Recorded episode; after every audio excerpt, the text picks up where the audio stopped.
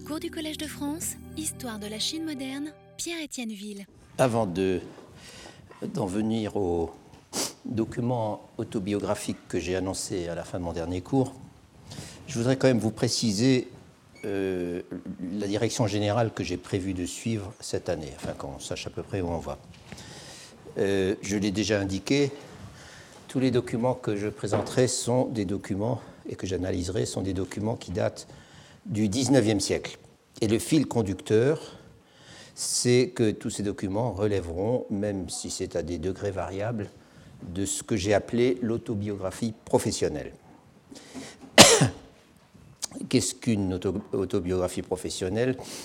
Euh, Disons-le tout de suite, on ne peut pas vraiment parler d'un genre, d'un genre euh, reçu, accepté et nommé. En fait, c'est juste un terme que j'ai inventé pour la commodité lorsque je voulais parler d'ouvrages dont le format et l'intention sont effectivement autobiographiques et dont les auteurs sont des fonctionnaires parlant exclusivement ou principalement de leur métier. Les textes dont je parlerai ne sont pas nécessairement aussi audacieux que certaines autobiographies de la fin des Ming euh, que j'ai évoquées encore la dernière fois, encore qu'on y trouve des choses assez frappantes, comme vous verrez, mais tous se distinguent du tout venant des autobiographies, professionnelles ou non, par une liberté de ton plus ou moins marquée. Et surtout, ils nous donnent tous à voir des choses que l'on ne trouve jamais dans les sources historiques auxquelles nous avons normalement accès, ou devrais-je plutôt dire auxquelles nous sommes habitués à nous adresser. Je commencerai donc par ce qu'on pourrait appeler des fragments d'autobiographie, ou si vous voulez des autobiographies fragmentaires. J'entends par là des ouvrages qui se présentent comme des collections de souvenirs, souvent sous forme d'anecdotes, d'incidents racontés chacun pour lui-même, et qui ne se présentent donc pas comme un récit, comme euh, une narration continue et articulée. L'auteur parle à la première personne, bien sûr, mais l'important ici, c'est qu'il parle de lui-même dans sa profession. Il évoque les détails de sa vie et de son travail de fonctionnaire, il raconte certains incidents, certaines aventures qui lui sont arrivées, il parle de ses relations avec ses supérieurs, avec ses collègues, avec ses subordonnés et avec le public, et ainsi de suite. Et enfin, il livre quelques réflexions sur tout ce que cela lui inspire. Il prend du recul, plus ou moins de recul. Comme nous le verrons, il y a toujours là-dedans une quantité d'informations passionnantes pour l'historien et souvent très neuves, concernant aussi bien le fonctionnement réel de l'administration et bien sûr ses dysfonctionnements, à un niveau de détail et de concret, de vécu, dirais-je, auquel on n'a pas normalement accès et qui peut expliquer beaucoup de choses. Aussi bien cela donc que le milieu des administrateurs, leur mentalité, leur vie quotidienne, etc. Et donc, après avoir présenté quelques exemples de ce format, que je qualifie de fragmentaire, ou au moins un exemple, car mon temps est limité, je passerai à des ouvrages plus étendus et surtout plus conformes au modèle biographique ou autobiographique, c'est-à-dire se présentant comme l'histoire d'une vie avec une progression chronologique cohérente et une logique interne, parfois d'une vie tout entière, parfois seulement de la partie de cette vie pendant laquelle le personnage en question a exercé euh, des fonctions administratives. En fait, l'une au moins de ces autobiographies professionnelles, celle dont je parlerai probablement le plus, nous amène très près des documents autobiographiques de la fin des Ming dont j'ai parlé la dernière fois. Il nous en amène très près par le recul, d'abord, que réussit à prendre son auteur par rapport à ses propres expériences, et surtout par la franchise, parfois tout à fait extraordinaire, avec laquelle il évoque les us et coutumes de la profession et le comportement de ses collègues, sans parler de sa vie familiale, car c'est un texte dans lequel la vie privée et la vie professionnelle sont étroitement mêlées. Tout ceci, il faut quand même le préciser, dans un texte qui était supposé rester à l'état de manuscrit, et donc de ne pas circuler, qui n'était supposé ne pas circuler en dehors d'un cercle intime.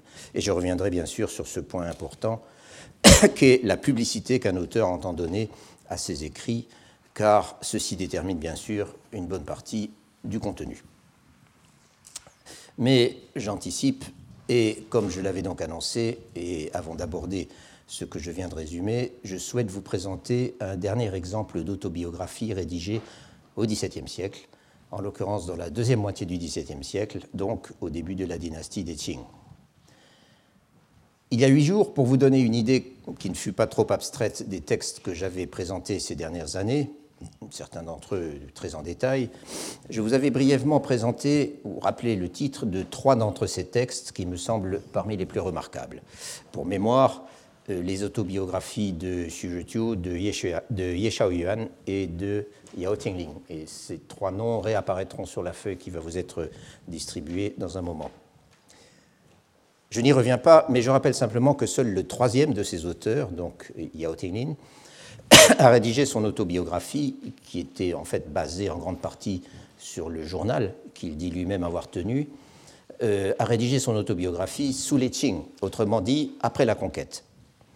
Yao Tingling avait connu la dynastie des Ming, mais au moment de la conquête mandchoue, c'était encore un adolescent, il avait 17 ans je crois, euh, un adolescent plutôt paresseux et dissipé d'ailleurs. Et même si ses souvenirs des dernières années des Ming sont absolument fascinants à lire, l'essentiel de l'ouvrage porte quand même sur le demi-siècle qui a suivi. Le, le, donc l'ouvrage de, Yao Tingling, euh, va jusqu'en 1697, qui est l'année des 70 ans de l'auteur. Or, c'est plus ou moins la même chose pour le texte dont je vais vous parler aujourd'hui, sauf, sauf qu'on ne saurait imaginer deux auteurs plus différents. Yao Tingling, comme je l'avais rappelé, n'a pour ainsi dire jamais quitté son Shanghai natal, sinon à une certaine époque de sa vie, lorsqu'il devait se rendre dans les préfectures voisines pour raisons professionnelles. Il a vécu réellement comme un homme du peuple, disons de la toute petite bourgeoisie rurale, et c'est bien ainsi qu'il l'écrit. Il écrit dans un style plutôt plébéien, dénué de toute recherche, et surtout sans qu'on trouve chez lui l'ombre d'une pause. J'employais la semaine dernière l'expression construire un personnage, pour définir ce qui reste en fin de compte le principal objet d'une biographie chinoise conventionnelle ou normale, et aussi bien d'une autobiographie. Or, il n'y a pas de trace d'une telle ambition dans le Lin Yanqi, qui est donc l'autobiographie de Yao Tingling. Et c'est bien ce côté terre à terre euh, qui fait tout le prix de ce texte. Avec l'auteur dont nous allons nous occuper, dont nous allons nous occuper aujourd'hui, en revanche, dont le nom est Wang Tie, c'est tout à fait différent. Wang Tie est un authentique lettré, il ne cesse en fait de répéter qu'il est un lettré génial. Il avait au moins passé le premier degré des examens, c'était donc un étudiant, un Zhusheng, mais il n'a jamais réussi à aller plus loin en dépit de beaucoup de tentatives. Et il cherche incontestablement à se construire un personnage, même si c'est un personnage plutôt éloigné des canons de la respectabilité et du carriérisme traditionnel, comme nous allons le voir d'abondance. Je soulignais au passage, il y a huit jours, que dans le domaine de la biographie et de l'autobiographie en Chine, même l'anticonformisme est bien balisé. Or, ce qui fait tout l'intérêt de l'autobiographie de Wang Tie, qui est incontestablement anticonformiste, c'est qu'elle semble, si je puis dire, exploser les conventions de l'anticonformisme, et qu'en même temps, nous recueillons au passage une quantité de notations intéressantes sur le milieu social dans lequel évoluait l'auteur. Avant d'y venir, cependant, il nous faut, nous aussi, baliser un peu les choses, du point de vue, cette fois, sinologique. Et tout d'abord, se demander où trouve-t-on le texte et quelle diffusion a-t-il bien pu avoir. J'ai pris connaissance de l'autobiographie de Wang Tie par deux voies, et même deux fois de suite, sans réaliser d'abord qu'il s'agissait de la même chose. D'abord, il fait l'objet d'une partie de chapitre dans un ouvrage que j'ai souvent eu l'occasion de citer ces dernières années, dont l'auteur est Wu Pei, qui était un Chinois qui enseignait aux États-Unis, qui est mort il n'y a pas très longtemps d'ailleurs, et qui porte le titre The Confucian's Progress, autrement dit la carrière du Confucéen, et le sous-titre Autobiographical, Writing, Autobiographical Writings in Traditional China, autrement dit euh, écrits autobiographiques dans la Chine traditionnelle. Un ouvrage paru en 1990, dont là encore la référence exacte sera sur la feuille euh, que vous allez recevoir. C'est donc une étude sur l'autobiographie qui comporte quelques considérations générales utiles sur le genre et sur son histoire, mais dont le sujet principal est le parcours individuel et plus spécialement le parcours intellectuel et même spirituel d'un certain nombre de personnalités des Ming du XVIe et du XVIIe siècle, et du tout début des Qing, comme Wang Tie justement. Wu Pei a donc quelques pages sur Wang Tie dans la troisième partie de son ouvrage qu'il intitule, euh, cette troisième partie, euh, L'invention du moi. Ces pages ne me convainquent qu'à moitié, ou plutôt, outre qu'elles contiennent quelques affirmations discutables, il me semble qu'on peut en dire beaucoup plus aussi bien sur le texte que sur le personnage. Et puis, pays se concentre, comme le suggère le titre de son ouvrage, sur l'expérience intérieure de ces sujets, sur leur progression spirituelle en quelque sorte. Il n'a pas les mêmes préoccupations, euh, j'allais dire bassement historiennes que moi, et de ce fait, il ignore beaucoup de choses intéressantes dans le texte. D'ailleurs, j'avais déjà eu le même problème à propos de Xujetio, dont je vous ai mentionné l'autre jour la chronique d'un apprentissage, euh, où consacre à Xujetio deux petites pages dont j'ai pu constater à quel point elles sont insuffisantes et même trompeuses euh, à certains égards, quand j'ai pu avoir moi-même accès à ce très long texte qui est d'ailleurs assez difficile à trouver. Ensuite, donc, bien deux ou trois ans après avoir lu le livre de Wu Pei et ses quelques pages sur euh, entier, je suis tombé en feuilletant une anthologie d'autobiographie chinoise qu'on venait de m'envoyer, que m'avait envoyé une collègue.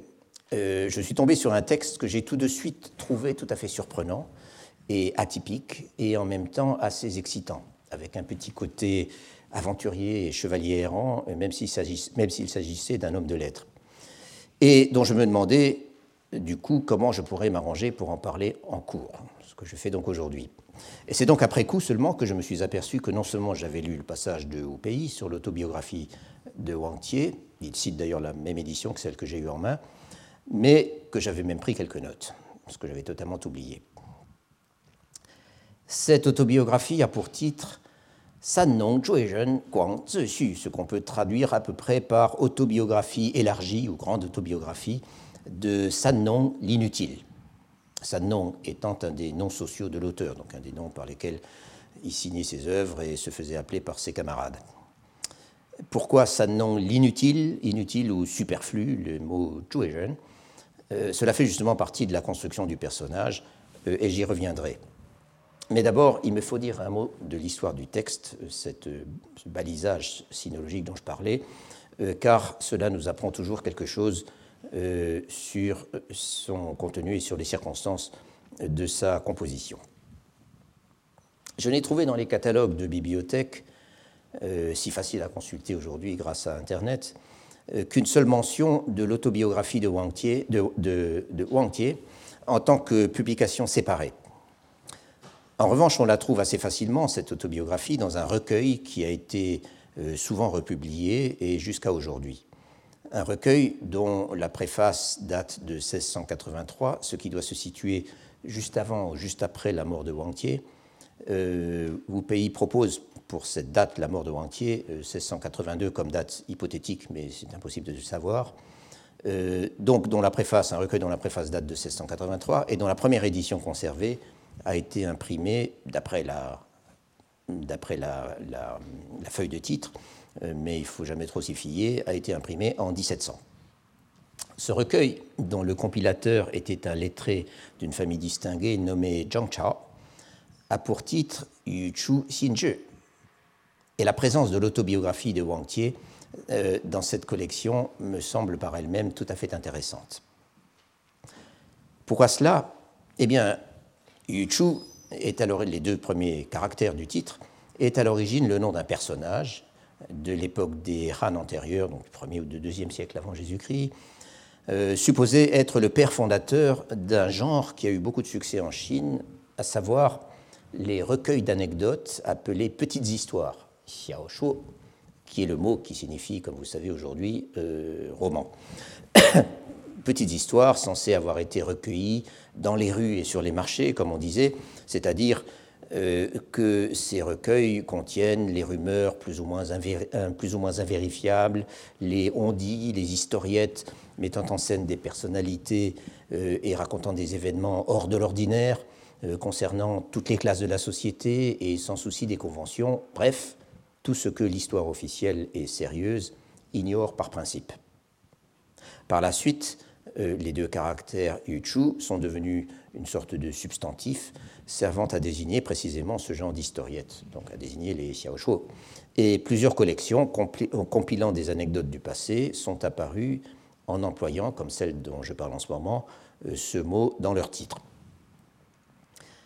Le, le Yuchu, Xinzhi de Zhang Chao, dont le titre peut se traduire donc par Nouvelles annales anecdotiques ou quelque chose de ce genre, euh, le Yuchu Xinzhi innove sur ses prédécesseurs. Plusieurs textes portant des, titres comparables étaient parus à la fin des Ming, euh, en ce sens qu'il ne s'agit plus de collecter des anecdotes du passé, figurant déjà dans d'anciens recueils de Xiaoshuo, mais de rassembler des textes d'auteurs contemporains, et tous les auteurs qu'on trouve dans cet ouvrage ont écrit au début des Qing, et beaucoup en fait sont des lettrés euh, tout à fait connus, euh, des textes donc recueillis dans leurs œuvres littéraires ou encore dans les notes au fil du pinceau, les biti, euh, que beaucoup se plaisaient à accumuler, voire même des textes directement sollicités et, comme le dit Zhang Chao dans sa préface, envoyés par la poste.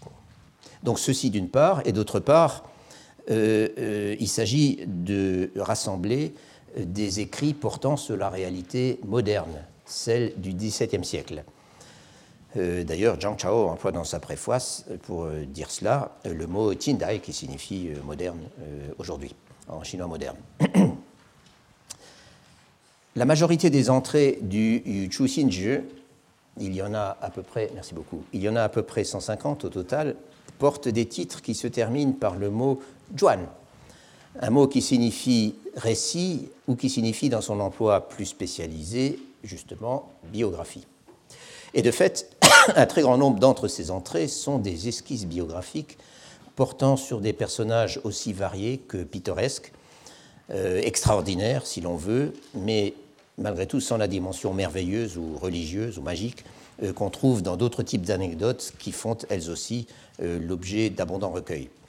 Des personnages le plus souvent inconnus, appartenant à toutes les classes de la société, ayant pratiqué tous les métiers imaginables, et parmi lesquels on trouve en outre un certain nombre de femmes, euh, principalement, mais pas exclusivement, des courtisanes. Pour certains commentateurs, cette bigarrure sociale qu'on trouve dans le, euh, dans le Yuchu Xinzhi et ce dédain des conventions, cette recherche de ce qui est différent, euh, qui donne d'une certaine manière son unité à l'ouvrage, tout cela reflèterait l'influence de la grande métropole culturelle et commerciale de Yangzhou sur le Bayangtze, qui était le centre en particulier euh, du monopole du sel et, qui était peuplé de très riches marchands, euh, de Yangzhou, donc, où vivait Zhang Chao. Et ce n'est pas impossible. Quoi qu'il en soit, il me semble tout à fait significatif que ce soit dans ce cadre, donc dans le cadre du Yuchu Xinzhi, de cet ouvrage, qu'ait été publié, probablement pour la première fois, l'autobiographie de Huang Tie, le seul texte autobiographique du lot, en fait, euh, est d'ailleurs beaucoup plus long que tous les autres, que toutes les autres entrées de cette collection, et remplissant à lui tout seul le vingtième et dernier chapitre de la collection. Ce qui frappe en effet dans ce texte, ce sont tous les personnages étrangers au milieu des lettres qu'on y rencontre, toutes les situations bizarres, voire franchement picaresques, toutes les activités, toutes les attitudes et même tous les goûts qu'un homme bien né s'abstient en principe de mentionner, sans parler de l'abondance des détails sur la vie matérielle qui sont très frappants. Bref, ou cette abondance est très frappante. Bref, autant de choses qu'on n'aperçoit que très rarement dans les genres littéraires nobles dont les Xiaoshuo ne font certainement pas partie. Pourquoi en fin de compte ai-je choisi de vous parler de l'autobiographie de Huang Tie? Il y a déjà ce que je viens d'évoquer, c'est le genre de texte qui permet de voir vivre des vrais gens, comme on dit, et pas seulement des lettrés soucieux de leur réputation, ou plutôt de les voir vivre, ces vrais gens, de les voir vraiment vivre dans leur environnement matériel, euh, au milieu de leur famille et de leurs relations avec leurs femmes ou avec d'autres femmes, euh, comment ils se divertissent, comment ils se déplacent, et aussi leurs ennuis, leurs problèmes d'argent, etc., etc. Alors que c'est si, difficile d'apercevoir tout cela, ou alors ce qu'on aperçoit est si convenu, quand on, en est réduit aux sources habituelles. Je donnerai des exemples de toutes ces choses dans un, dans un instant. Mais voyons d'abord qui était Wang Tie. L'un des intérêts du texte, pour commencer, c'est que Wang Tie n'a jamais été fonctionnaire, ni actif, ni même potentiel, puisqu'il n'a jamais obtenu les qualifications académiques nécessaires pour cela. La seule biographie que nous ayons de lui, qui tient en quatre lignes et qui se trouve dans la monographie locale de sa sous-préfecture natale de Tiading. Tiading était, était une sous-préfecture importante euh, sur la, rive sud de l'estuaire du Yangtze, un petit peu en amont de Shanghai. Donc, la seule biographie qu'on ait de lui dans la, monographie de, de Tiading le place, puisqu'il y a toujours des catégories, comme je l'avais dit, le place dans la catégorie des littérateurs, des Wenxue. Mais même dans ce domaine, Wang Tie n'a pas vraiment fait de carrière, entre guillemets, même s'il affirme être très fort et avoir beaucoup de réputation. Et nous verrons que ça n'est pas totalement faux. Euh, en tout cas, il est manifeste qu'il n'a pas conçu son autobiographie comme un texte organisé autour du récit d'un parcours professionnel, d'une carrière justement, euh, comme le sont tellement d'autres. Wu Pei fait grand cas de ce que Wang Tie se moque de la chronologie. C'est en grande partie, même en majeure partie, vrai, mais malgré tout pas entièrement. Euh, en effet, Wang Tie commence par son enfance et par ses années de formation, et il termine par ses années de vieillesse. Il semble qu'il était âgé d'un peu plus de 70 ans au moment où il a rédigé le texte, de sorte que le texte présente indiscutablement un arc chronologique. Mais entre les deux, c'est c'est vrai que ça ressemble plus à une accumulation de notes dans le désordre, une sorte de bichi, de notes au fil du pinceau, autobiographique si l'on veut, ou alors de notes arrangées par association d'idées, comme le remarque à juste titre au pays. Et c'était souvent comme ça que ça se passait justement dans les bichi, avec quelques dates citées ça et là, mais dans le désordre. Le sens d'un développement chronologique, d'une progression, du mûrissement d'une personnalité n'est pas absent, bien au contraire mais je dirais peut-être que ce développement est éclaté entre de multiples rubriques. Et en fait, le Sanong Zhuizhen Guangzexu, plutôt qu'une autobiographie au sens conventionnel du terme, est ce que j'appellerais peut-être une autobiographie en forme d'autoportrait, ce qui correspond d'ailleurs assez bien au terme Zexu qu'il emploie dans le titre. Quoi qu'il en soit, Wang Tie est représentatif de ce milieu très nombreux de lettrés ambulants, si je puis dire, qui vivaient de leurs plumes, ou de leurs pinceaux plutôt, euh, on pourrait dire, qui vivaient de petits boulots littéraires, et la recherche de ces petits boulots pouvait les conduire à circuler beaucoup et très loin, euh, à la recherche de clients et de protecteurs. Le texte évoque souvent ces pérégrinations au cours desquelles l'auteur va d'un patron à l'autre euh, et lui arrive d'avoir en fait absolument besoin d'un point de chute parce qu'il n'a plus un sou devant lui et qu'il doit trouver quelqu'un d'assez compréhensif et poli pour lui prêter de quoi continuer. Heureusement, comme il explique à l'occasion, il lui suffit de faire la démonstration de son extraordinaire virtuosité comme poète ou de sa rare érudition dans tel ou tel domaine de la science pour que son hôte mette aussitôt la main à la poche. Mais Wang Tie, qui dit quelque part qu'il a arpenté la moitié de l'Empire et que partout où il allait, son domicile, c'était là où il était accueilli, euh, Wang Tie n'a pas été qu'un lettré picassiette comme il y en avait tant. Il a aussi travaillé pour quelques patrons puissants qui l'accueillaient dans leur cabinet. En d'autres termes, il a appartenu à une catégorie de personnages, eux aussi euh, appelés à circuler beaucoup dans leur carrière, une catégorie de personnages nettement plus proches de l'appareil d'État et qui ont une très grande importance sous les Qing. Je veux parler évidemment de ces gens qu'on appelle des mouillots, un terme qui signifie littéralement un ami de tante. L'origine, c'était des, euh, des, conseillers, des généraux en campagne euh, dans l'Antiquité, donc qui vivaient euh, sous la même tente. Un ami de tante est traduit usuellement, en, en dirais-je en franglais sinologique, par secrétaire privé, ou alors, le terme est meilleur à mon avis, par conseiller technique. Il est probable que les fonctionnaires chinois ont eu, en toutes époques, des assistants qu'ils payaient de leur propre poche, qui étaient leurs hôtes ou leurs invités. Le mot est que, et mouke est une autre appellation, est un synonyme en fait de mouillot. Mais ce n'est réellement devenu une profession bien identifiée, euh, avec ses codes, ses traditions et même son échelle de salaire, que sous les Qing. D'ailleurs, le terme, dans ce sens particulier, n'apparaît que sous les Qing, dès le début de la dynastie d'ailleurs. Sous les Qing, pour ainsi dire, tous les fonctionnaires de l'administration territoriale, depuis les gouverneurs généraux qui avaient euh, dans leur juridiction deux ou trois provinces, euh, jusqu'aux magistrats locaux, ces gens que nous appelons en français les sous-préfets, euh, tous ces fonctionnaires territoriaux donc avaient un cabinet privé composé de trois ou quatre mouillots au minimum, le droit et la fiscalité étant les spécialités incontournables dont aucun fonctionnaire ne pouvait se passer. Mais les fonctionnaires les plus haut placés pouvaient en avoir des dizaines. Et même si ces gens n'avaient absolument aucun statut officiel, euh, leur contribution au fonctionnement de l'administration impériale sous Qing a été réellement cruciale. Les secrétaires privés, les mouillots, étaient eux-mêmes des lettrés, et à ce titre, ils entendaient bien être traités d'égal à égal par leur employeur, en hôte justement, et pas en employé.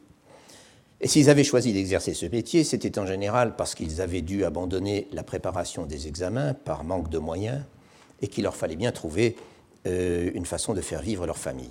Ou alors, ils avaient bien préparé des examens, mais ils n'avaient jamais réussi à les passer, et ils avaient donc, euh, et ils avaient donc abandonné tout espoir de s'enrichir en entrant dans l'administration, sauf à acheter une charge ce qui était tout à fait possible et légal sous les Qing, surtout au XIXe siècle. Et c'est un fait qu'un nombre non négligeable de, secrétaires privés ont fini par entrer dans l'administration par la voie vénale, grâce justement aux économies qu'ils avaient réussi à faire ou à accumuler en travaillant comme secrétaire privé, car c'était un métier plutôt bien payé. Apparemment, Wang Tie a exercé alternativement les deux métiers pendant la partie péripathétique de sa vie d'une part en vivant de sa plume, ou dirais-je de son intellect, à l'invitation de diverses personnalités, et d'autre part en travaillant comme secrétaire privé au, service de quelques hauts fonctionnaires provinciaux, mais avec, semble-t-il, des responsabilités plus littéraires que réellement administratives. Son parcours peut être en partie reconstitué à partir de son autobiographie, où, comme je l'ai indiqué tout à l'heure, la chronologie est assez chaotique, mais il faut aussi il faut une certaine quantité de recherche pour y voir un peu clair et pour identifier, autant que faire se peut, les personnages mentionnés dans le texte, pour lesquels Wang Tie a travaillé. en 1658, Wang Tie est engagé dans le cabinet d'un certain censeur Li, qui est selon toute probabilité, et même de toute évidence, Li Sunxian, lequel n'était pas une personnalité de premier plan peut-être, mais tout de même un personnage assez important du premier règne des Qing, celui de l'empereur Shunzhi, pour avoir sa biographie dans l'histoire officielle de la dynastie. Li Shenxian avait passé l'examen du doctorat à la fin des Ming. Et il s'était ensuite rallié au rebelle Li Zicheng pendant la courte période où celui-ci avait occupé Pékin au printemps 1644. Et puis après, il s'était mis au service des Qing. Donc un parcours politique un peu opportuniste et que certains à l'époque ne devaient pas considérer comme très honorable. Mais après tout, beaucoup de fonctionnaires, même certainement même la majorité de la transition entre les Ming et les Qing, avaient fait la même chose. Et pendant la quinzaine d'années qu'il a passé au service des Qing, Li Sunxian s'est révélé un censeur redoutable par son courage et par son intégrité. Ces qualités lui ont d'ailleurs attiré pas mal d'ennuis.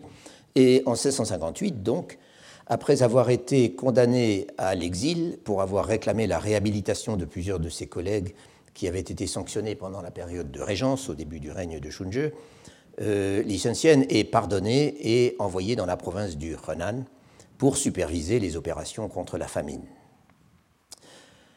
Wang Tie va lui rendre visite dans ses bureaux et il avait de bonnes raisons d'aller lui faire ses politesses car un peu avant, Li Sunxian l'avait tiré d'un très mauvais pas euh, sur lequel je reviendrai.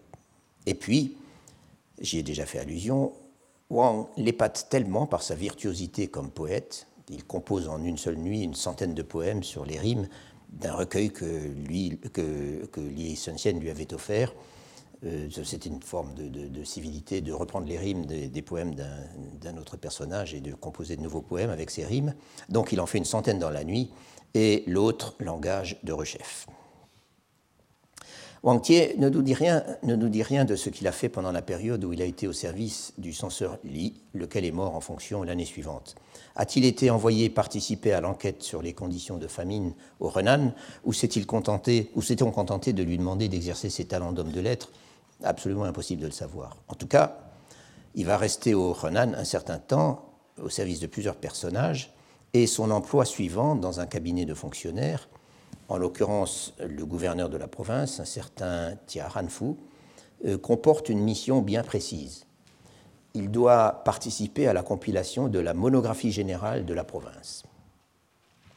La préparation et la publication de ces traités historiques, géographiques, administratifs et culturels, que nous, tout, cela à la fois, que nous appelons euh, en français des monographies locales, ou Difangzhe en chinois, était une entreprise semi-officielle et qui, c'est une pratique qui, existe depuis les Song et qui s'est énormément développée sous les Ming et les Qing, euh, la préparation et la publication de ces ouvrages, donc, était une entreprise semi-officielle conduite sous la supervision des autorités et, pour la mener à bien, on créé un bureau spécial et ont mobilisé des équipes de lettrés locaux ou, comme dans le cas de Wang Tie, de personnalités invitées.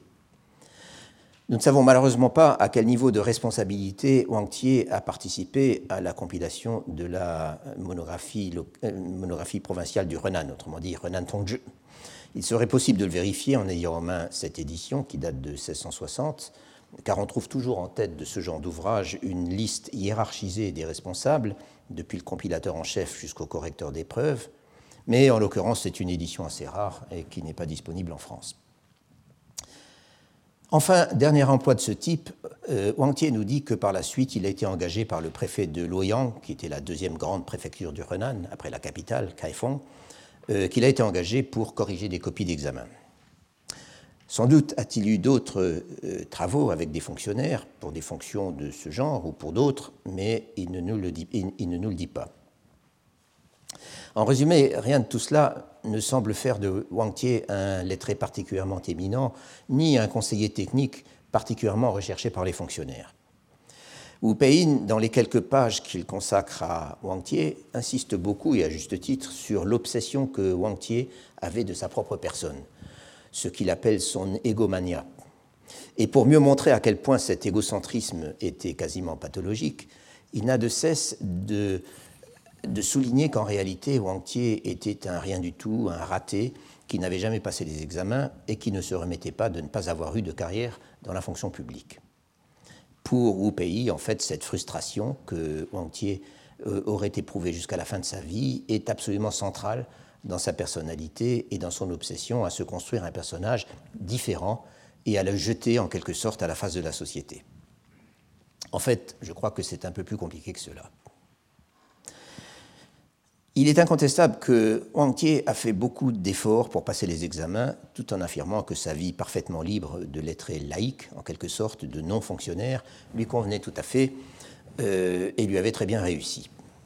On est même surpris de son acharnement à se présenter à ce que nous appelons l'examen provincial ou encore l'examen ou encore euh, examen de la licence. L'examen de la licence, euh, en français encore une fois, l'examen de la licence, je le rappelle, qui était organisé en principe tous les trois ans dans toutes les capitales euh, provinciales, euh, était l'étape intermédiaire, entre, d'une part, l'examen local, qui conduisait à la condition d'étudiant, ou, comme on le dit euh, toujours en français, de bachelier, ce que Wang Tie était depuis 1635, encore à l'époque des Ming. Donc, ceci d'une part, et d'autre part, euh, euh, l'examen du doctorat qui, lui, était conduit à la capitale et même en fin de parcours en présence de l'empereur en personne. L'examen de la licence était de loin le plus sélectif de tous. Et en outre, le grade de licencié était très recherché car il permettait de candidater à des fonctions dans l'administration. Les tentatives malheureuses de, de Wang Tie pour passer l'examen de la licence sont mentionnées ça et là dans son texte. Dès 1648, euh, chaque fois à l'occasion d'une anecdote.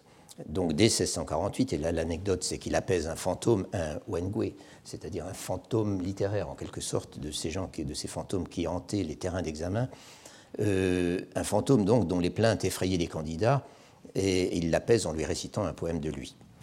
Puis en 1654, et cette année-là, c'est un, examinateur adjoint qui veut le prendre sous sa protection, lui propose secrètement un tuyau, c'est-à-dire de lui un stratagème par lequel il pourra le reconnaître et, bien le noter. Mais Wang Tie refuse en disant qu'il n'a pas l'étoffe d'un lauréat et que de toute façon, ce serait forcer le destin et que ça aurait des conséquences graves. Tout ça, ce sont des banalités. Euh, Wang Tie a présenté l'examen en 1657 à la session suivante, peut-être et c'est une année en tout cas où se sont passés de graves événements sur lesquels je reviendrai. Et enfin, il l'a présenté jusqu'en 1675, assez incroyablement, alors qu'il devait avoir à peu près 70 ans. Un tel acharnement n'est pas du tout exceptionnel, notez-le, mais il intrigue de la part d'un personnage aux prétentions aussi anticonformistes que Wang Tie, et il suggère au minimum de sa part une certaine ambivalence par rapport au type de carrière que tout le monde considérait comme la voie naturelle du lettré, et de plus comme le plus sûr moyen de devenir, comme on disait, riche et noble. Et cela, même si la grande majorité laissait rapidement tomber après avoir compris qu'il n'y arriverait pas. Après tout, Wang Tie était lui-même fils de fonctionnaire. Dans sa jeunesse, à la fin des Ming, il avait accompagné son père dans les postes que celui-ci occupait en province, et il était bien sûr très doué pour les études, c'est lui qui le dit. Il avait donc le profil type pour entrer à son tour dans la fonction publique.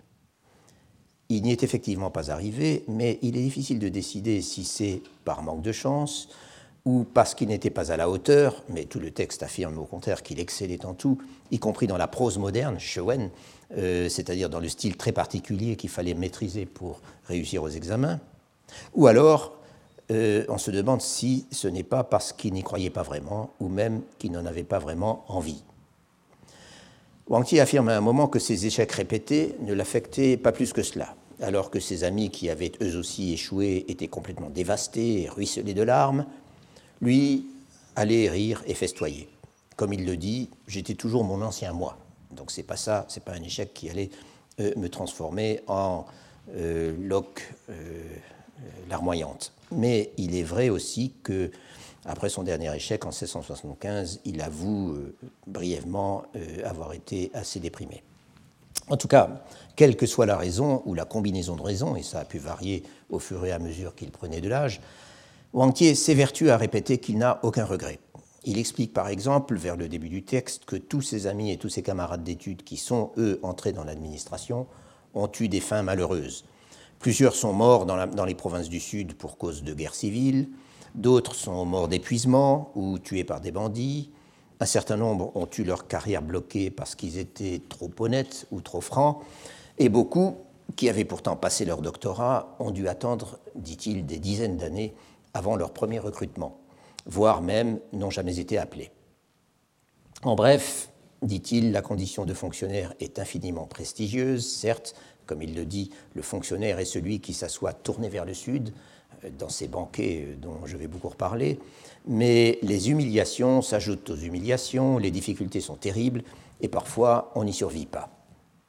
Et j'ajouterai que même si les conditions étaient particulièrement chaotiques à l'époque où a vécu euh, Wang Tie, pendant les périodes plus stables aussi, la vie des bureaucrates n'était jamais à l'abri des aléas et des dangers. Et j'ajouterai encore que, si l'on en croit la courte biographie de Wang, dans la monographie locale de Tiading, l'un de ses fils, un nommé Sueche, qui avait été reçu, lui, sur la liste complémentaire de l'examen provincial en 1654, une année où Wang lui-même avait raté l'examen une fois de plus, euh, que ce fils, donc, s'était retrouvé un jour de 1689, ce qui doit être après la mort de son père, confronté à des manifestants qui réclamaient d'être dispensés d'avoir à verser le tribut en grains cet impôt servait à approvisionner la capitale et pour cette raison, le gouvernement était toujours extrêmement réticent à accorder des remises, même en année de désastre naturel. Et je présume que cette manifestation, euh, dont parle en trois mots euh, ce texte, euh, se passait pendant un épisode de famine. En tout cas, les manifestants s'étaient emparés du fils de Wang Tie et, si je comprends bien le texte, ils l'avaient laissé mourir de faim. Nous ne savons pas où cela se passait, ni quelle était la fonction de Wang Suiche au moment de ce drame, mais il était certainement fonctionnaire. Et un exemple de plus, donc, euh, du sort malheureux qui pouvait attendre euh, les titulaires de, de poste. Quoi qu'il en soit, Wang Tie conclut ce passage sur tous les malheurs qui sont arrivés à ses amis fonctionnaires en affirmant que lui a peut-être connu l'échec, mais que du coup il a pu mener une vie insouciante de lettré ordinaire, arpentant l'Empire et prenant du bon temps, allant jusqu'à dire que son apanage à lui, ou son, royaume en quelque sorte, sera été, il a une expression assez jolie qui dit, le royaume du vin et la cité de la poésie. Tiugo, Shecheng, les réunions poétiques entre amis et l'éthylisme tiennent effectivement une très grande place dans les souvenirs de Wang Tie. Les deux vont d'ailleurs ensemble en Chine, comme vous le savez. Mais avant de redire un mot sur cette sociabilité lettrée, qui avait une telle importance, je voudrais revenir sur ce monde des examens que Wang Tie n'a jamais vraiment cessé de fréquenter, et par-delà sur le monde de la politique. Et la politique était un monde éminemment chaotique et dangereux pendant ces premières décennies de la dynastie des Qing sous lesquelles Wang Tie a vécu.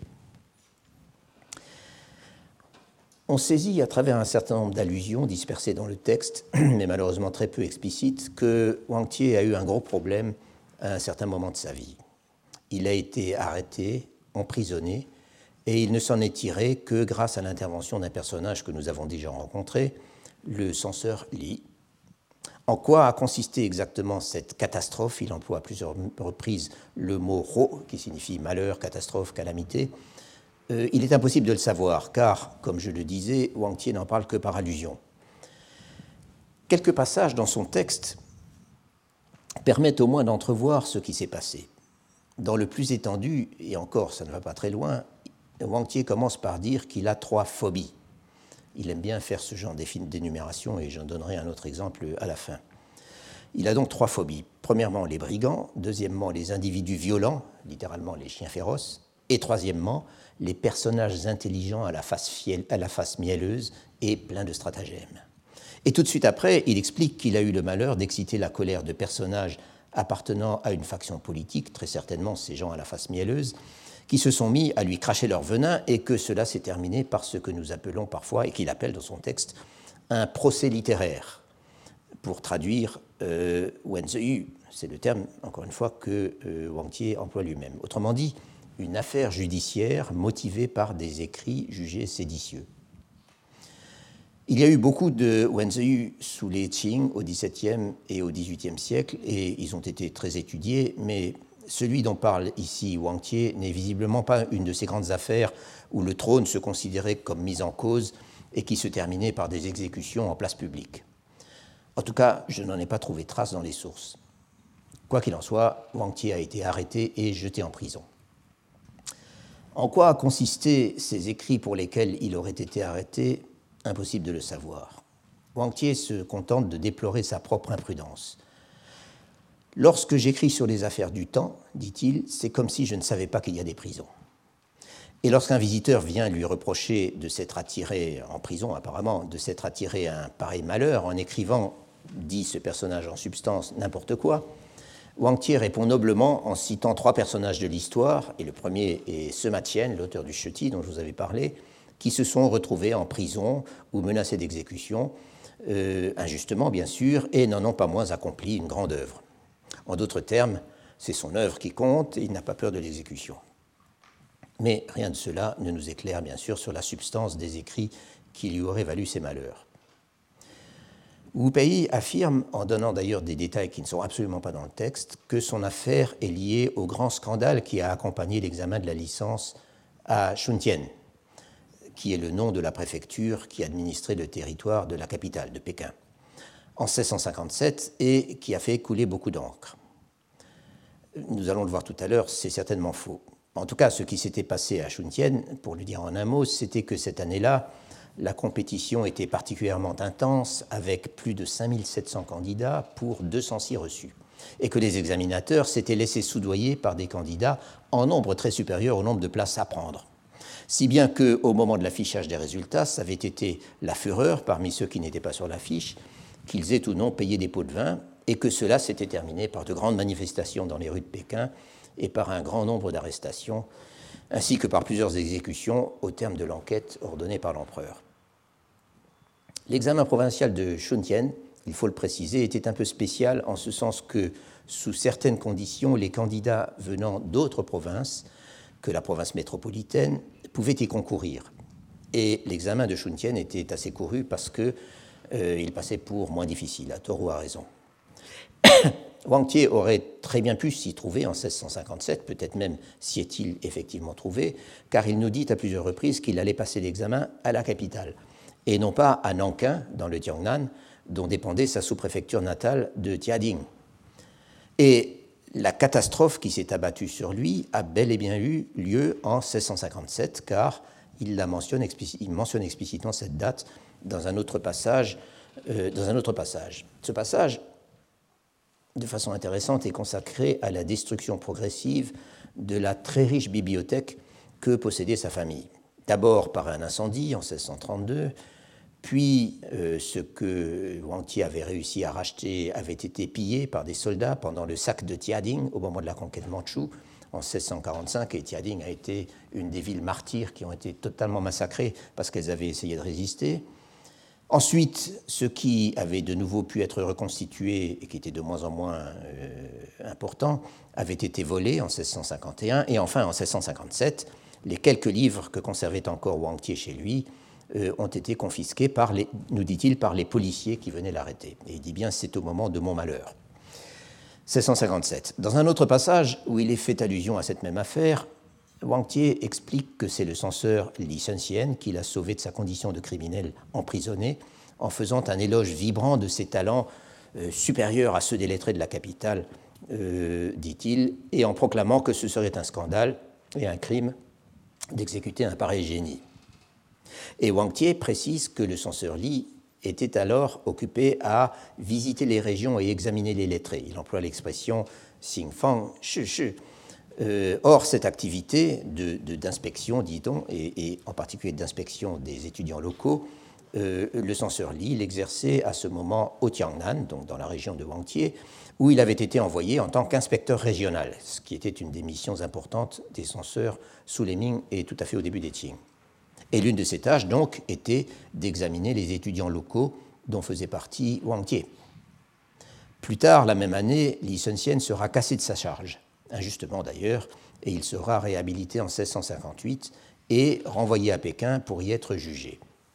Or, tout cela se passe avant l'examen de Shuntian, qui s'est déroulé à la fin de 1657 et qui n'a donc rien à voir avec les malheurs de Wang Tie. Ce dernier, peut-on supposer, s'était mis dans une mauvaise passe en se mêlant de politique dans sa province natale, au Tiangnan, et c'est là qu'il avait été arrêté, et c'est là, en toute logique, que se trouvaient les restes de sa bibliothèque, volés donc par les sbires venus l'arrêter chez lui. Cela nous montre au moins que Wang Tie n'était pas seulement le pur esprit et le littérateur non engagé qu'il veut suggérer dans son texte, ou, en dehors de la mention de ses ennuis euh, dont je suis en train de parler, il ne dit pas un mot de politique. Comme beaucoup de ses collègues étudiants, faut-il croire, il se mêlait de politique, il en discutait, il critiquait les bureaucrates en, classe, en place, et, fort imprudemment, il le reconnaît lui-même, il écrivait.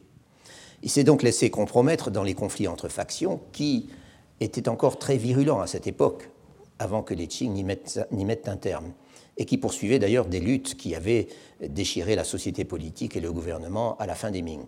C'était Chinois du Nord contre Chinois du Sud, et Li Sunxian, bien qu'originaire du Shandong, donc en Chine du Nord, était plutôt en sympathie avec la sensibilité des lettrés du, Tiangnan, euh, Chinois du Nord contre Chinois du Sud, Chinois contre Mandchou, etc., avec toutes sortes d'alliances et de manœuvres, je n'entre pas dans le détail.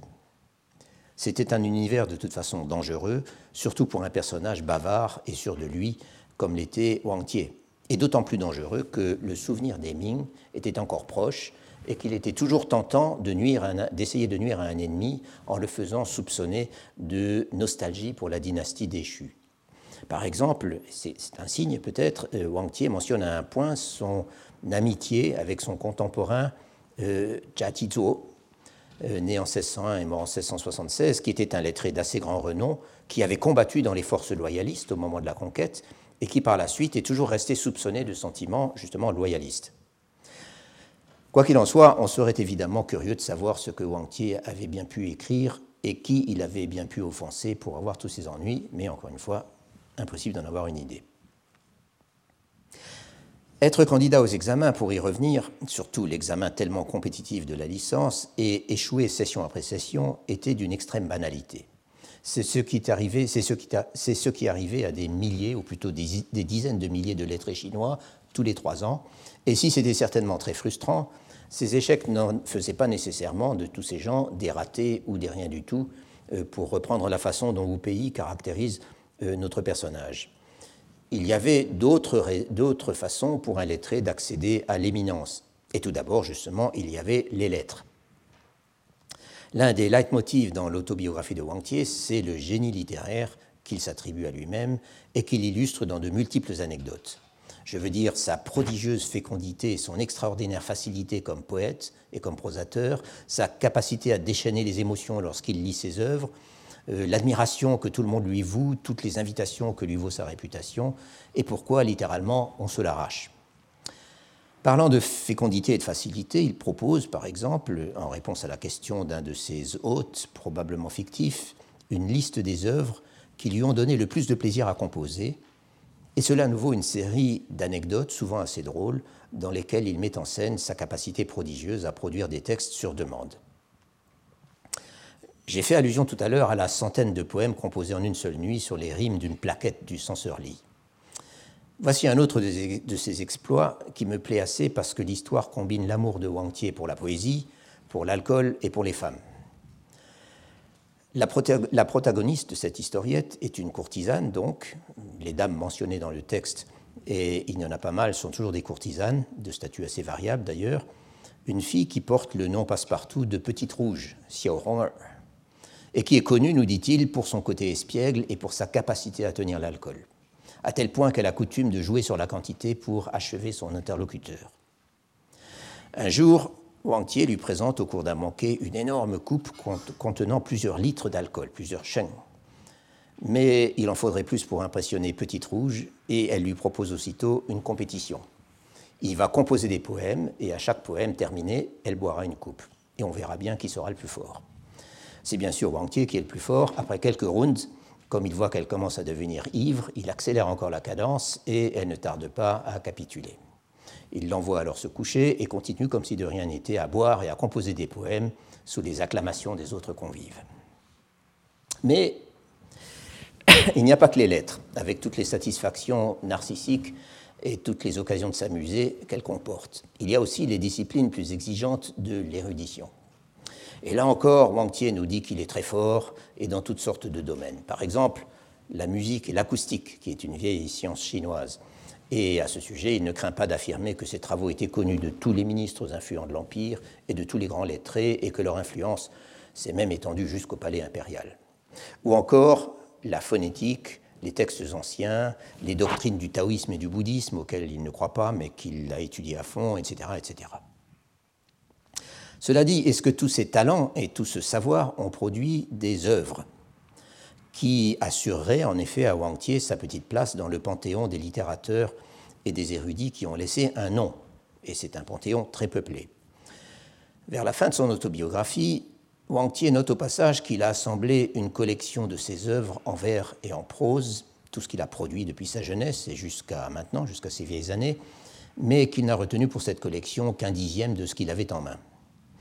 Rien que de très banal ici. Les lettrés étaient accoutumés à conserver des copies de tout ce qu'ils produisaient, même dans les situations les plus quotidiennes, correspondances, poèmes de circonstances, textes composés sur commande, etc. Et à un moment ou à un autre, ils étaient, ils étaient accoutumés d'en rassembler tout ou partie dans leurs œuvres choisies, dans leur wenji, l'idéal étant ensuite d'avoir les moyens de les faire graver et imprimer. Et tout à la fin du texte, Wang Tie fait la liste de toutes ses œuvres, il y en a une dizaine, il cite une dizaine de titres, en rappelant à quel moment de sa vie il les a composés et en indiquant, comme c'est l'usage, le nombre de chapitres de chacune, y compris ses poésies et proses complètes. Non pas un Wenti cette fois-ci, mais un Chuanti. Le titre qu'il donne, c'est euh, San Chueren She Wen Chuanti, donc euh, euh, œuvre complète en poésie et en prose, en vers et en prose. Mais là, il dit que le nombre de chapitres n'est pas encore fixé, car même s'il est maintenant très vieux, il continue à écrire pour tous ces gens qui se prestent à sa porte pour lui demander des textes. La question qu'on se pose évidemment est qu'est-il resté de tout cela? À ma connaissance, en dehors de son autobiographie, on ne trouve que deux titres d'ouvrages imprimés de, imprimés de. J'ai repéré le premier dans le catalogue de la Bibliothèque nationale à Pékin. Il s'intitule euh, San Nong, Xiao Zhi, un titre qui signifie, je ne sais pas ce qu'il signifie, en fait, Xiao c'est siffler, appeler, et Zhi c'est un, ordre, une directive. Et sa nom est bien sûr le nom de l'auteur. Et c'est apparemment une collection de textes dont l'un porte le titre prometteur de Propos fous tenus à 70 ans. Euh, Qi Kuangyan. Mais je ne peux rien dire de plus. L'autre œuvre imprimée est plus importante et plus connue. Il s'agit d'un ouvrage composé pendant la période où Wang Tie résidait au Henan et qui est apparemment une sorte d'encyclopédie composée d'anecdotes et de notules sur cette province, sous le titre de Zhongzhou Zazu, ce qui signifie mélange sur la province centrale. Zhongzhou, la province centrale, étant un des noms littéraires de la province du Henan. J'avoue ne pas être allé examiner le Zhongzhou Zazu, dont il existe aujourd'hui pourtant une édition en reprint que nous avons ici. Mais ce qui mérite d'être souligné, c'est que l'ouvrage est mentionné dans le grand catalogue impérial de la littérature complète en quatre trésors, le Sekutuan Shuzongmu, composé à la fin du XVIIIe siècle. Comme vous le savez sans doute, le Shu, donc la littérature complète en quatre trésors ou en quatre catégories, euh, est une énorme collection de textes anciens et modernes, enfin jusqu'au milieu du XVIIIe siècle, compilés, édités et recopiés en sept exemplaires dans les années 1770 et 1780 sur ordre de l'empereur Tianlong par une commission composée d'éminents experts qui travaillaient dans le cadre du palais impérial. Cette collection, qui a longtemps existé uniquement sous forme de manuscrits et plusieurs, et plusieurs exemplaires ont été détruits euh, pendant la rébellion des Taiping, cette collection est aujourd'hui très facile d'accès sous diverses formes euh, de reproduction en papier et numérisées. Et, nous avons tous dans nos ordinateurs des copies numérisées, euh, piratées bien sûr, du Sekutuanshu. Le projet du Sekutuanshu, ce n'était pas seulement d'édifier un monument culturel à la gloire de la dynastie régnante, c'était aussi plus discrètement de pourchasser et de détruire tous les, tous les écrits soupçonnés d'être séditieux, c'est-à-dire de contenir des propos ou des allusions jugées hostiles aux Mandchous. En tout cas, les textes les plus rares devaient être soumis par leurs propriétaires aux gouverneurs des provinces qui les transmettraient à Pékin pour y être édités et recopiés.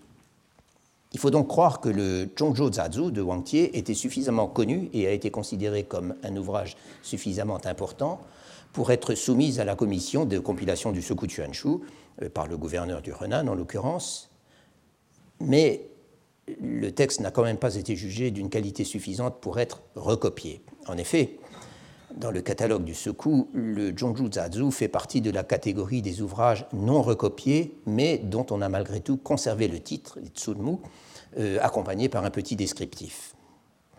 Et dans le cas du Zhongzhou Zazu, ce descriptif n'est pas particulièrement élogieux. L'ouvrage, disent les éditeurs de la collection, l'ouvrage est critiqué euh, parce qu'il ne donne pas ses sources et qu'il mélange un peu tout sans fournir de dates, euh, tout à fait comme dans l'autobiographie, et aussi parce que les dites sources ne sont pas sérieuses, au sens où elles sont trop souvent proches, est-il dit, du xiaoshuo. Les petites histoires, nous y revoilà donc. Cela dit, du simple fait de son inclusion dans le catalogue du Sekutuanshu, l'ouvrage de Wang Tie est devenu partie intégrante de, de ce que j'appellerais la bibliographie officielle de la dynastie des Qing. Et à ce titre, on le retrouve mentionné dans diverses grandes compilations officielles ou semi-officielles, euh, à commencer par euh, l'histoire dynastique, le, le, Zazu, euh, et se trouve dans le chapitre bibliographique de, de l'histoire dynastique des Qing. Cela suffit-il à faire de Wang Tie un grand lettré par opposition aux myriades d'auteurs qui n'ont pas eu l'honneur d'une telle consécration? Probablement pas. Mais pour en terminer avec cette tentative d'évaluation du personnage, pour voir s'il se détachait du tout venant de ses collègues lettrés, autant qu'il le laisse lui-même entendre, il faut malgré tout mentionner un fait qu'il signale au passage, et dont Wu Pei ne parle pas, et qui suggère qu'en effet, Wang Tie n'était pas considéré comme n'importe qui. Il nous dit en effet qu'en 1678, donc c'était vraiment à la fin de sa vie, un de ses protecteurs fonctionnaires, à qui il s'était lié pendant son séjour au Renan, veut le recommander pour aller passer à Pékin l'examen appelé examen des lettrés au vaste savoir et au style supérieur, le fameux examen Po Xue Hongzi.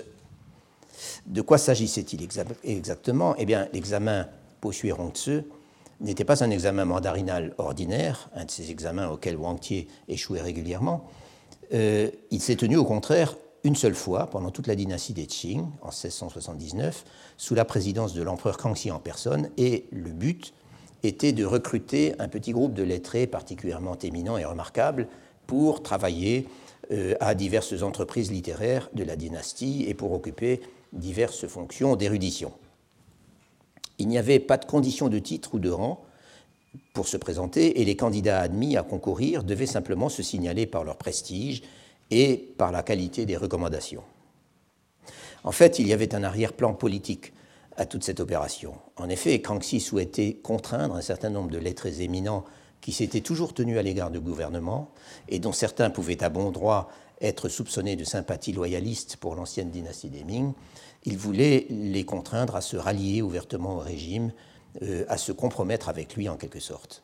Et c'est bien pourquoi, sur les 188 candidats recommandés au trône, une bonne trentaine, dont certaines véritables célébrités de la littérature et de l'érudition, se sont arrangées pour se faire porter pâle et pour ne pas y aller.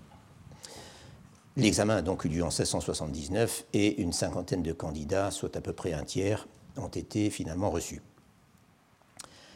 Wang Tie n'a pas en fin de compte fait partie des 188 candidats recommandés, car il s'est empressé de demander à son protecteur de laisser tomber. Il a, eu des ennuis dans le passé, dit-il, euh, ou plutôt écrit-il. Il envoie une lettre à son protecteur. Il n'est qu'un petit érudit sans réputation et de plus un sauvage, et il n'a aucun désir d'être fonctionnaire. Et surtout, il est très âgé, et la seule chose dont il rêve, c'est de finir ses jours au pays natal. Quoi qu'il en soit de ces raisons, le seul fait que Wang qui était en effet tout à fait obscur au niveau, si je puis dire, national, même s'il avait quelques relations, le seul fait qu'il ait pu apparaître digne d'être recommandé pour une sélection aussi prestigieuse que l'examen Bossuet-Rontze donne, me semble-t-il, la mesure des qualités intellectuelles et littéraires réellement éminentes que certains lui reconnaissaient. Cela dit, les aspects en quelque sorte publics de la vie de Wang Tie, dont j'ai parlé jusqu'ici, tout ce qui constitue sa carrière, si modeste et à beaucoup d'égards si banale est-elle été, et aussi les quelques aperçus de l'histoire du début des Qing qu'il nous donne, toutes ces choses, j'ai été obligé d'aller les pêcher aux quatre coins de son autobiographie, où elles apparaissent dans le plus grand désordre et sans grand souci de la chronologie, encore une fois. À elle seule, d'ailleurs, elle n'aurait pas justifié une autobiographie.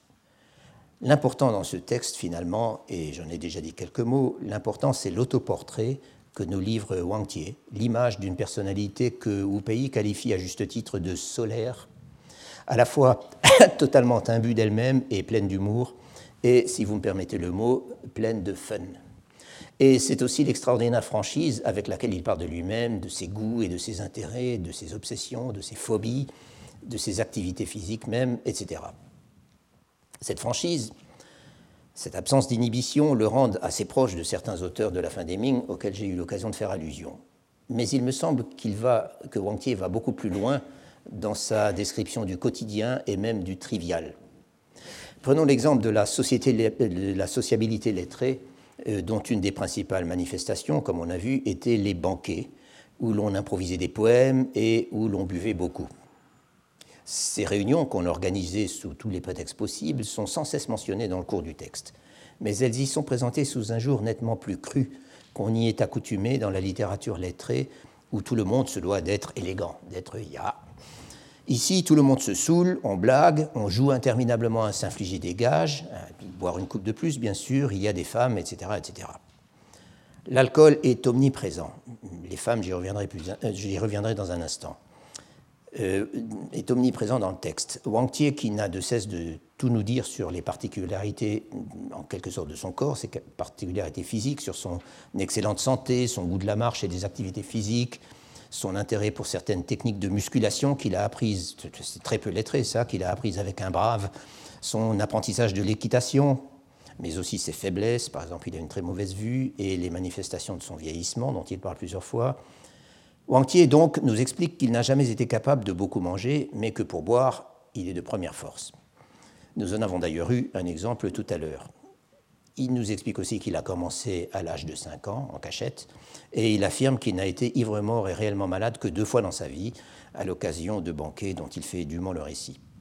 Il nous dit aussi qu'il fume, ce qui était une nouveauté en Chine à l'époque.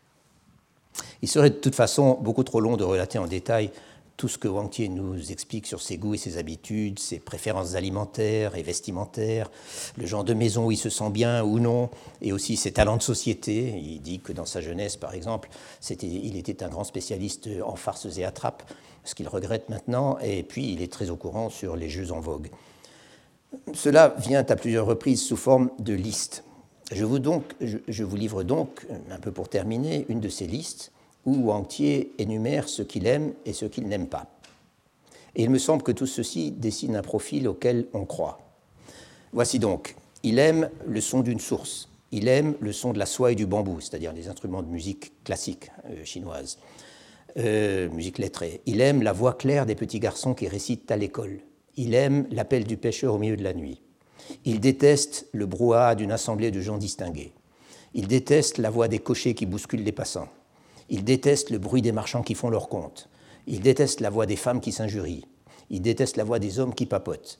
Il déteste les musiciennes aveugles qui chantent en tapant du tambour, les tanze. Il déteste le bruit que ça fait quand on gratte au fond d'une marmite. Il aime le clair de lune à la fin de la nuit. Il aime la couleur de la neige avant l'aube. Il aime la couleur des fleurs en plein midi. Il aime le teint naturel des femmes peu maquillées. Il aime la couleur du vin trois blanc, San Baitio, je ne sais pas exactement ce que c'est. Il déteste l'aspect fané des prostituées. Il déteste l'aspect des charmeuses qui en savent trop. Là, je ne suis pas sûr de la traduction, ni de ce que c'est exactement. Il déteste le masque et le costume que revêtent les gens importants. Je m'arrête là, ça continue un peu, mais vous aurez remarqué que Wang parle beaucoup des femmes dans sa liste de likes et de dislikes. Ailleurs, il parle aussi de sexe, car le tableau doit être complet. Il explique que lorsqu'il était jeune, il appréciait bien sûr les plaisirs du gynécée. Il nous apprend au début du texte qu'il avait une épouse principale et une épouse secondaire, qui s'entendaient d'ailleurs très bien, qui lui ont donné quatre fils, mais elles sont mortes assez tôt. Mais avec l'âge, dit-il, il, s'est calmé et à 50 ans, il a décidé de se tenir à distance des charmantes personnes qui étaient un accessoire obligé des banquets entre amis, qu'il a beaucoup vues, ces charmantes personnes, pendant ses séjours en Chine du Nord, et dont il parle souvent et avec sympathie. Et le passage se termine par une grande tirade contre les concoctions fabriquées à partir de divers produits prélevés sur des animaux sauvages et supposés accroître la puissance sexuelle, euh, dont les Chinois sont toujours aussi férus, euh, produits que vendent les charlatans taoïstes aux hommes affaiblis par leurs excès. Pour lui, ce qui est important, c'est de conserver son énergie vitale et d'économiser son essence, c'est-à-dire euh, sa semence. Et je m'arrête sur cet excellent conseil et j'essaye de conclure. Je demandais au début pourquoi parler de l'autobiographie de Wang Tie. Il n'y a rien de grandiose dans ce texte, complètement éclaté, et en outre assez difficile à lire, et il n'y a pas de révélation sensationnelle. Je dirais peut-être qu'il y a une personnalité et qu'il y a une ambiance. Il est clair que Wang Tie exagère souvent dans ce qu'il nous raconte, et il lui arrive certainement d'inventer où Pays souligne la proximité de certains épisodes, dont je n'ai pas parlé aujourd'hui, avec la littérature vernaculaire, le roman et la nouvelle, euh, qui avait fleuri à la fin des Ming et qui restait très active au début des Qing. Et c'est un fait que, d'une manière générale, le ton à la fois décontracté et précis avec lequel Wang Tie parle de divers événements et des divers aspects de la vie quotidienne fait souvent penser à cette littérature, sans parler bien sûr de ces Xiaoshuo euh, dont il a été question. Mais même s'il faut faire la part de la représentation ou des automatismes littéraires, si vous voulez, Wang Tie est un personnage qui sonne vrai. Et de plus, c'est un personnage qui nous donne à voir, dirais-je, des fragments de société remarquablement vivants. Et puis, même s'il est persuadé d'être exceptionnel et digne d'intérêt, Wang Tie est un personnage bien de son époque. Euh, donc le deuxième volet de la transition entre les Ming et les Qing, si vous voulez, c'est-à-dire après la conquête. Et cette époque extraordinairement fluide et compliquée, pendant laquelle le pouvoir politique est encore mal assuré, pendant laquelle les habitus d'avant la conquête n'ont pas encore disparu, cette époque, nous la connaissons finalement assez mal. Ce que nous envoyons ici, c'est en bonne partie ce que j'appelais l'ambiance, et elle ressort particulièrement bien à la lecture de ce texte. Je ne sais pas si j'ai suffisamment réussi à la faire passer dans mon exposé, et en tout état de cause, pour la saisir ou pour la sentir dans sa spécificité, il faut des points de comparaison. L'autobiographie de Wang Tie nous a donné à voir un individu révélé par son autobiographie et dont l'histoire éclaire ou enrichit au passage le contexte social et historique. C'est finalement assez rare avec les textes autobiographiques chinois, en dehors s'entend d'une petite minorité d'exemples comme ceux auxquels je m'intéresse dans ce cours. Et ceux que je commencerai à présenter à partir de la semaine prochaine ont des vertus comparables et ils répondent à ce besoin de comparaison dont je parlais. Ils datent d'un bon siècle ou d'un siècle et demi plus tard, et ils concernent des personnages et un contexte totalement différents. Je vous remercie. Retrouvez tous les contenus du Collège de France sur www.colège-2-france.fr.